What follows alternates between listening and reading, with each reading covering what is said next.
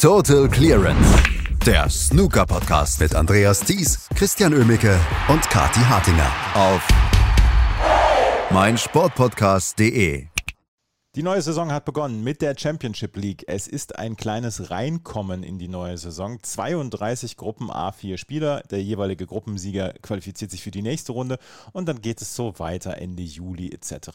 Wir wollen natürlich über die ersten Gruppen ein bisschen sprechen, auch um hier bei Total Clearance mal wieder reinzukommen. Und dazu begrüße ich einen der Experten und einen der Macher hier von Total Clearance, Christian Oemmeke. Hallo Christian. Hallo Andreas als ob es, äh, ich habe das Gefühl, Ronnie O'Sullivan hat gerade erst seine Umarmung mit Judd Trump aufgehört. Da ist die neue Saison schon dran. Findest du? Mhm. Ich finde, es war irgendwie eine, eine, sehr komische Sommerpause. Ich meine, wir haben die Q-School ja auch schon gehabt. Das ist jetzt fast zwei Monate her, ne? Aber ja, ja es, es, es, fühlt sich immer irgendwie komisch an, in so eine neue Saison reinzugehen. Vielleicht gerade auch, weil die Championship League so, ja, vielleicht auch so ein, äh, so ein ganz gutes Turnier ist, um reinzukommen. Man hat äh, jeden Tag ein bisschen was zu tun, kriegt aber noch nicht ganz so viel mit, kommt so ein bisschen langsam rein. Aber ja, also für mich fühlt es sich tatsächlich eher so an, als wären wir schon ein halbes Jahr weg gewesen inzwischen. Ähm, das ist alles schon, schon wieder so weit weg. Ähm, aber ja, Ronnie O'Sullivan ist immer noch Weltmeister. Er hat immer noch gemeldet für die Championship League. Mal sehen, ob er dann nächste Woche auch antritt.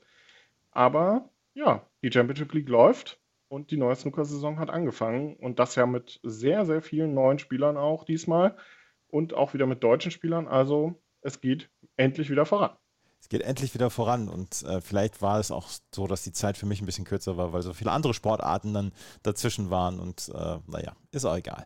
Auf jeden Fall, ihr habt schon in der, eurer Vorschau darüber gesprochen, über die Championship League, die in dieser Woche anfängt und die so ein bisschen uns durch die ersten Wochen dann auch begleiten wird. Und wir wollen jetzt mal über die Ergebnisse sprechen. Es sind natürlich noch nicht die ganz großen Ergebnisse, aber auch wir wollen so ein bisschen reinkommen. Deswegen schauen wir mal auf die Gruppen, die es hier gegeben hat. Und ich möchte ganz unten anfangen mit der Gruppe 31 weil da gab es eine Gruppe, wo ein Altmeister die Gruppe gewonnen hat. Das ist nämlich Anthony Hamilton. Anthony Hamilton hält sich seit Jahren auf der Tour, mal besser, mal ein bisschen weniger gut, aber er hält sich auf der Tour, ist auch dieses Jahr wieder auf der Tour dabei und es ist ja auch immer schön, nicht nur neue Gesichter zu sehen, sondern auch die ganz alten Bekannten. Ja, und Anthony Hamilton hat ja auch gerade erst Geburtstag gehabt, also war ein perfekter Geburtstagseinstand für ihn. Und ja, die Gruppe 31, logisch, dass die an Tag 2 gespielt wird bei 32 Gruppen. Ähm, darüber haben wir uns schon ein paar Mal unterhalten, dass das natürlich vollkommener Quatsch ist, in welcher Reihenfolge hier gespielt wird. Aber gut. Anthony Hamilton hat äh, hat ziemlich spannend gemacht tatsächlich. Es sah in dieser Gruppe lange Zeit nach Noppon seinen Kamm aus, der seine ersten beiden Matches sehr souverän gewonnen hatte gegen Stephen Horvath und Ashley Hugo. Anthony Hamilton startete mit einem Unentschieden gegen Ashley Hugo, was er sich hart erkämpfen musste und feierte dann einen sehr klaren Sieg gegen Stephen Horvath. Und somit war klar, die Entscheidung fällt hier im letzten Match. Ashley Hugo und Stephen Horvath trennten sich dann noch unentschieden, sodass Ashley Hugo auf Rang 3 das äh, Turnier beendete, Stephen Horvath leider einen Tag zum Vergessen erwischt hat und den letzten Platz nahm. Und ja, dann musste es tatsächlich ins, äh, ins Entscheidungsmatch zwischen und Seinkam und Anthony Hamilton gehen. Und da haben sich die beiden dann wirklich auch ordentlich behagt. Ähm, sehr wenig Spielfluss zwischendrin. Der dritte Frame dauerte sehr, sehr lange. Aber wenn Anthony Hamilton dann mal im Break war, dann hat er das unfassbar gut gemacht, startete mit einer 130 und machte dann auch im vierten Frame, den er auch gewinnen musste, um, dieses, äh, um diese Gruppe erfolgreich abzuschließen, dem Thailänder Nopp und seinen Kamm hätte ein Unentschieden gereicht. Ähm, machte dann aus seiner ersten Chance, die er im vierten Frame bekam, auch ein weiteres Century, eine 114. Also wirklich ein toller Auftritt, ein toller Tag für Anthony Hamilton und für Nopp und seinen Kamm natürlich sehr bitter, dass er so gut in den Tag gestartet war und dann am Ende das letztendlich im letzten Frame dann verliert. Ähm, wobei entscheidend vielleicht auch der dritte Frame war, ähm, den er hätte gewinnen müssen. Dort haben sich beide wirklich sehr lange behagt. Da gab es kaum hohe Breaks. Und Anthony, Anthony Hamilton hat sich den dann mit all seiner Erfahrung auf die Farben gesichert. Das war wirklich spannend anzusehen und damit war der Weg dann natürlich geebnet. Also toller Erfolg für Anthony Hamilton, der das German Masters vor ein paar Jahren gewonnen hat. Das ist auch schon wieder gefühlt schon wieder ewig her. Und Noppon sein kam ein bisschen bitteres aus für ihn, aber dennoch letztendlich ein guter Saisonauftakt. Und wie gesagt, es gibt ja für alle dann Matchpraxis. Auch für Stephen Holloway gab es Matchpraxis mit drei Matches gegen gute Spieler, gegen Spieler, ja, die, mit denen er sich ja gerne auch mal auf Augenhöhe messen wollen würde. Und äh, von daher ist ja eigentlich für alle etwas gewonnen und Anthony Hamilton ist dann noch ein bisschen weitergekommen. Es ist, ich glaube, die Spielpraxis steht ja auch für viele dann im Vordergrund, oder? Ja, ich denke schon, na klar. Es ist, äh, äh, es ist halt ein, ein, sehr merkwürdiges Turnier. Auch für Anthony Hamilton wird sich das sehr merkwürdig anfühlen, weil er jetzt ähm, einen knappen Monat darauf warten darf, bis er wieder in mhm. diesem Turnier eingreift. Das ist äh, für ihn natürlich auch noch ein bisschen schwer, aber ähm, Stephen Horvath hat es äh, letztendlich dann ja auch gut gemacht. Er ist auch als Amateur unterwegs hier, also ist ja nicht auf der Tour derzeit. Als Nachrücker überhaupt ins Turnier gerutscht, hat sein letztes Match ja dann auch noch mit einem Maximum-Versuch beendet war lange gut auf Kurs mit der 96, die dann nicht gereicht hat am Ende, äh, leider, um hier ein Maximum zu machen. Aber alles in allem wirklich dann auch gut, dass er Spielpraxis mitgenommen hat. Und genau, wie du schon gesagt hast, genau darum geht es auch letztendlich bei dem Turnier, weil hier zu erwarten, wirklich das Turnier zu gewinnen, ist äh, wirklich ein, äh, ist ein bisschen irre, weil ähm, es einfach so ein weiter Weg ist, so lange hin und her gehen kann und ein einziger Frame dann auch entscheidend sein kann, wie Noppon seinen Kamm ja gestern dann zu seinem Leidwesen erfahren musste. Also ist einfach ein Turnier, um Matchpraxis zu sammeln, um reinzukommen in, in die Saison und ja, wie gesagt, Anthony Hamilton darf jetzt knapp vier Wochen drauf warten, bis er wieder an den Tisch darf. In der Gruppe 24 wurde auch schon gespielt. In der Gruppe 31, in der Gruppe 24, wir haben es schon äh, bemerkt, dass die Gruppeneinteilung und wann welche Gruppe spielt so ein bisschen komisch ist. Da musste die Anzahl der verlorenen Frames entscheiden und die hat für Robert Milkins entschieden. In einer Gruppe mit Andy Hicks, Sanderson Lamb und Alan Taylor hat sich Robert Milkins durchgesetzt am Ende mit acht gewonnenen und drei verlorenen Frames. Ja, das war ein, auch ein, spannenderes äh, Thema am Ende, als es vielleicht hätte als man es vielleicht erwartet hätte vor dem ähm, Match oder vor dem Turnier generell. Ähm, die Gruppe war ja auf Tisch 1 gerutscht, weil die, ähm, die andere Gruppe, in der anderen Gruppe Jan Bingtao seine Teilnahme abgesagt hatte. Ähm, damit war Robert Milkins der Topgesetzte an diesem Tag und damit ist es auf Tisch 1 gegangen. Und der musste sich in seinem letzten Match gegen Andy Hicks dann ganz schön strecken. Beide hatten ihre ersten beiden Matches sehr souverän gewonnen gegen Sanderson Lamb und Alan Taylor, die dann ähm, unter sich im letzten Match nur noch ausmachten, wer auf dem dritten Platz das, äh, die Gruppe beenden darf und wer nicht.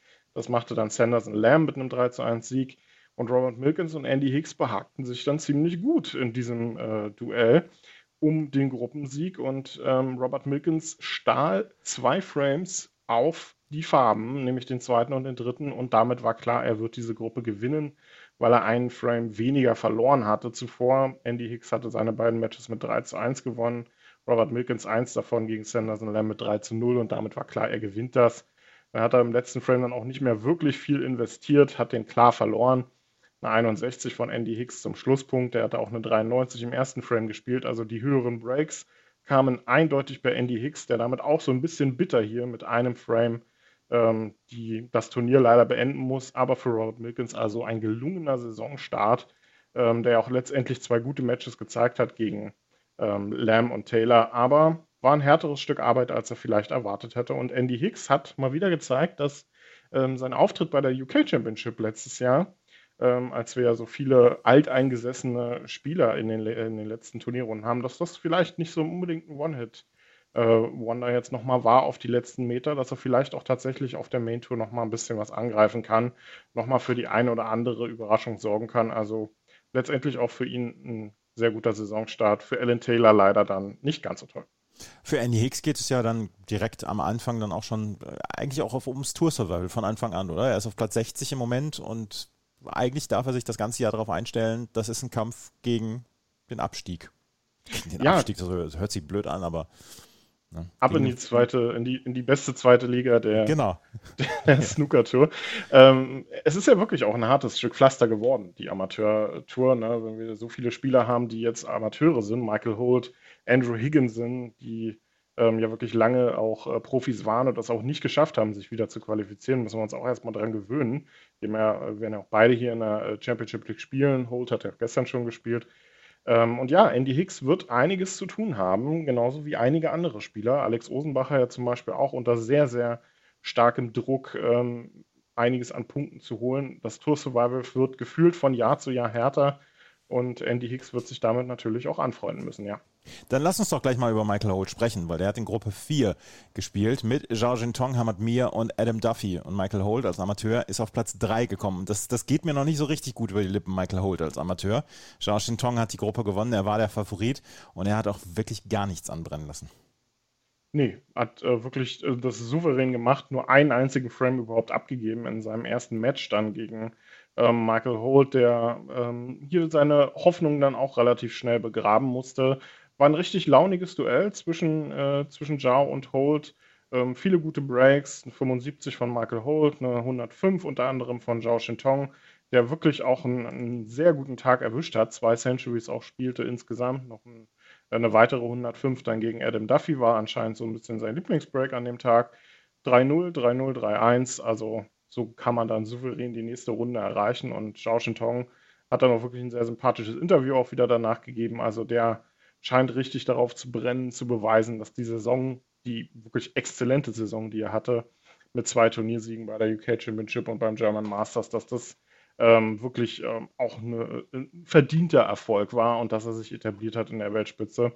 Ja, und Hamad Mia hat äh, das auch sehr gut gemacht, hat eigentlich auch einen guten Tag erwischt. Sein letztes Match dann gegen Zhao Shintong leider nicht mehr so wirklich daran anknüpfen können, einfach an das, was er vorher gezeigt hat. Sonst hätte er vielleicht auch noch so ein bisschen um den Turniersieg, äh, also um den Gruppensieg mitspielen können. Beendete das Turnier dann jetzt letztendlich auf Platz 2. Und ja, für Michael Holt war nach den Niederlagen gegen Zhao und gegen Hamad Mia klar, er wird dieses, äh, diese Gruppe maximal auf Platz 3 beenden. Und das hat er dann auch getan mit einem hart erkämpften 3 zu 1 Sieg dann gegen Adam Duffy. Also da war auch viel, viel Stückwerk mit dabei. Eine 72 zwar auch zwischendrin, aber das ist nicht mehr der Michael Holt, den wir vor ein paar Jahren gesehen haben ähm, auf der Tour, der auch mal beim Shootout noch mal ein bisschen erfolgreich werden konnte, der auch mal ab und an in die letzten Runden eines Turniers kommen konnte. Also für Michael Holt sieht man dann, dass sich die Karriere dann doch so langsam dem Ende zuneigt. Und er scheint ja auch recht aggressiv inzwischen seine äh, Coach-Karriere zu bewerben. Also macht da auch sehr viel auf sich aufmerksam in der Hinsicht, dass er da als Coach unterwegs ist. Ähm, und ja, vielleicht wäre das dann aktuell angesichts seiner derzeitigen Leistungen vielleicht auch tatsächlich das bessere Pflaster. Eine sehr, sehr spannende Gruppe hat es noch in Gruppe 13 gegeben mit Aaron Hill, David Grace, Ben Hancorn und Craig Stedman. Und Aaron Hill hat die Gruppe gewonnen, sich gegen David Grace durchgesetzt. Aber so richtig ganz überzeugend war es nicht. Das war die ausgeglichenste Gruppe, die wir bislang gesehen haben. Vor allen Dingen Ben Hancorn denkt sich, naja, ich habe nicht verloren, bin trotzdem nur Dritter, was soll denn das? ja, tatsächlich, kein einziges Match verloren. Ne? Als Nachrücker ja auch erst reingekommen in diese Gruppe, weil Jan Bingtao ursprünglich hier spielen sollte, hat er dann kurzfristig abgesagt oder absagen müssen.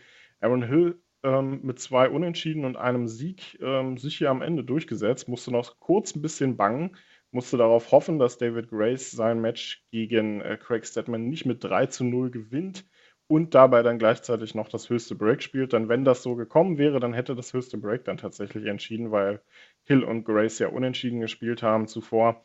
Der direkte Vergleich also ausgeglichen gewesen wäre. Aber Craig Stedman gewann dann äh, den zweiten Frame gegen David Grace und damit war klar, Aaron Hill wird diese Gruppe gewinnen. Etwas überraschend. Ich glaube nicht, dass das so einfach für ihn geworden wäre, wenn Jan Bingtao noch äh, im Turnier gewesen wäre. Aber so für den Iren natürlich ein schöner Erfolg. Für David Grace vielleicht ein bisschen bitter, denn ich glaube, der wird sich mehr ausgerechnet haben, gerade nach der Absage von Jan Bingtao. Und so viel falsch gemacht hat er ja auch nicht. Drei Spieler in dieser Gruppe, die ja kein einziges Match verloren haben. Nur Craig Stedman hat leider dann ja keinen wirklich guten Tag erwischt, zwei Matches verloren und am Ende dann auch so ein bisschen ähm, ja, die Wiege, die Wiege gespielt am Ende, die den Ausschlag gegeben hat, indem er den Frame gegen Grace dann geholt hat. Also letztendlich wirklich ein, ein, guter Auftritt von Aaron Hill, der auch ein Century unter anderem spielte, in 101. Ähm, und ja, die sich jetzt auf die nächste Gruppenphase freuen kann. Und Ben Henken als Amateur hat hier wieder ordentlich Spielpraxis gesammelt und wird, denke ich mal, über früh, früher oder später auch wieder auf die Main Tour zurückkehren. Dazu ist er einfach zu gut, als dass er als Amateur weiterspielt. Also wirklich guter Auftritt auch für ihn und hat er auch kein Match verloren. Das waren die ersten vier Gruppen, die wir hier erlebt haben. Wir werden in den nächsten Tagen und Wochen natürlich dann häufiger auch noch über die Championship League sprechen und ähm, abonniert auf jeden Fall Total Clearance. Wenn ihr das noch nicht gehabt, gemacht habt, dann seid ihr immer über die neuesten Folgen informiert. Das war unser Rückblick auf die ersten vier Wochen. Vier Wochen, vier Gruppen hier in der Championship League. Was zum Teufel, du Bastard? Du bist tot, du kleiner Hundeficker. Und dieser kleine Hundeficker, das ist unser Werner.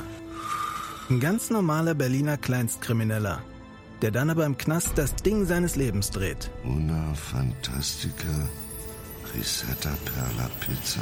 Er klaut seinem Zellengenossen ein Pizzarezept. Aber nicht irgendeins. Und mit dem eröffnet Werner dann die beste Pizzeria Berlins. Doch Werners Glück ist nur von kurzer Dauer. Denn es hagelt Probleme. Werners Pizzaparadies. Erstmals großes Kino- und Podcast-Format. Mit fetter Starbesetzung. Alina But, Kida Ramadan, Edin Hasanovic, Oliver Koritke, Ralf Richter, Ben Becker, Winfried Glatzeder, Anna Schmidt und viele mehr. Abonniert die Scheiße. Jetzt macht schon, mach! Total Clearance. Der Snooker-Podcast mit Andreas Thies und Christian Ömicke auf meinsportpodcast.de.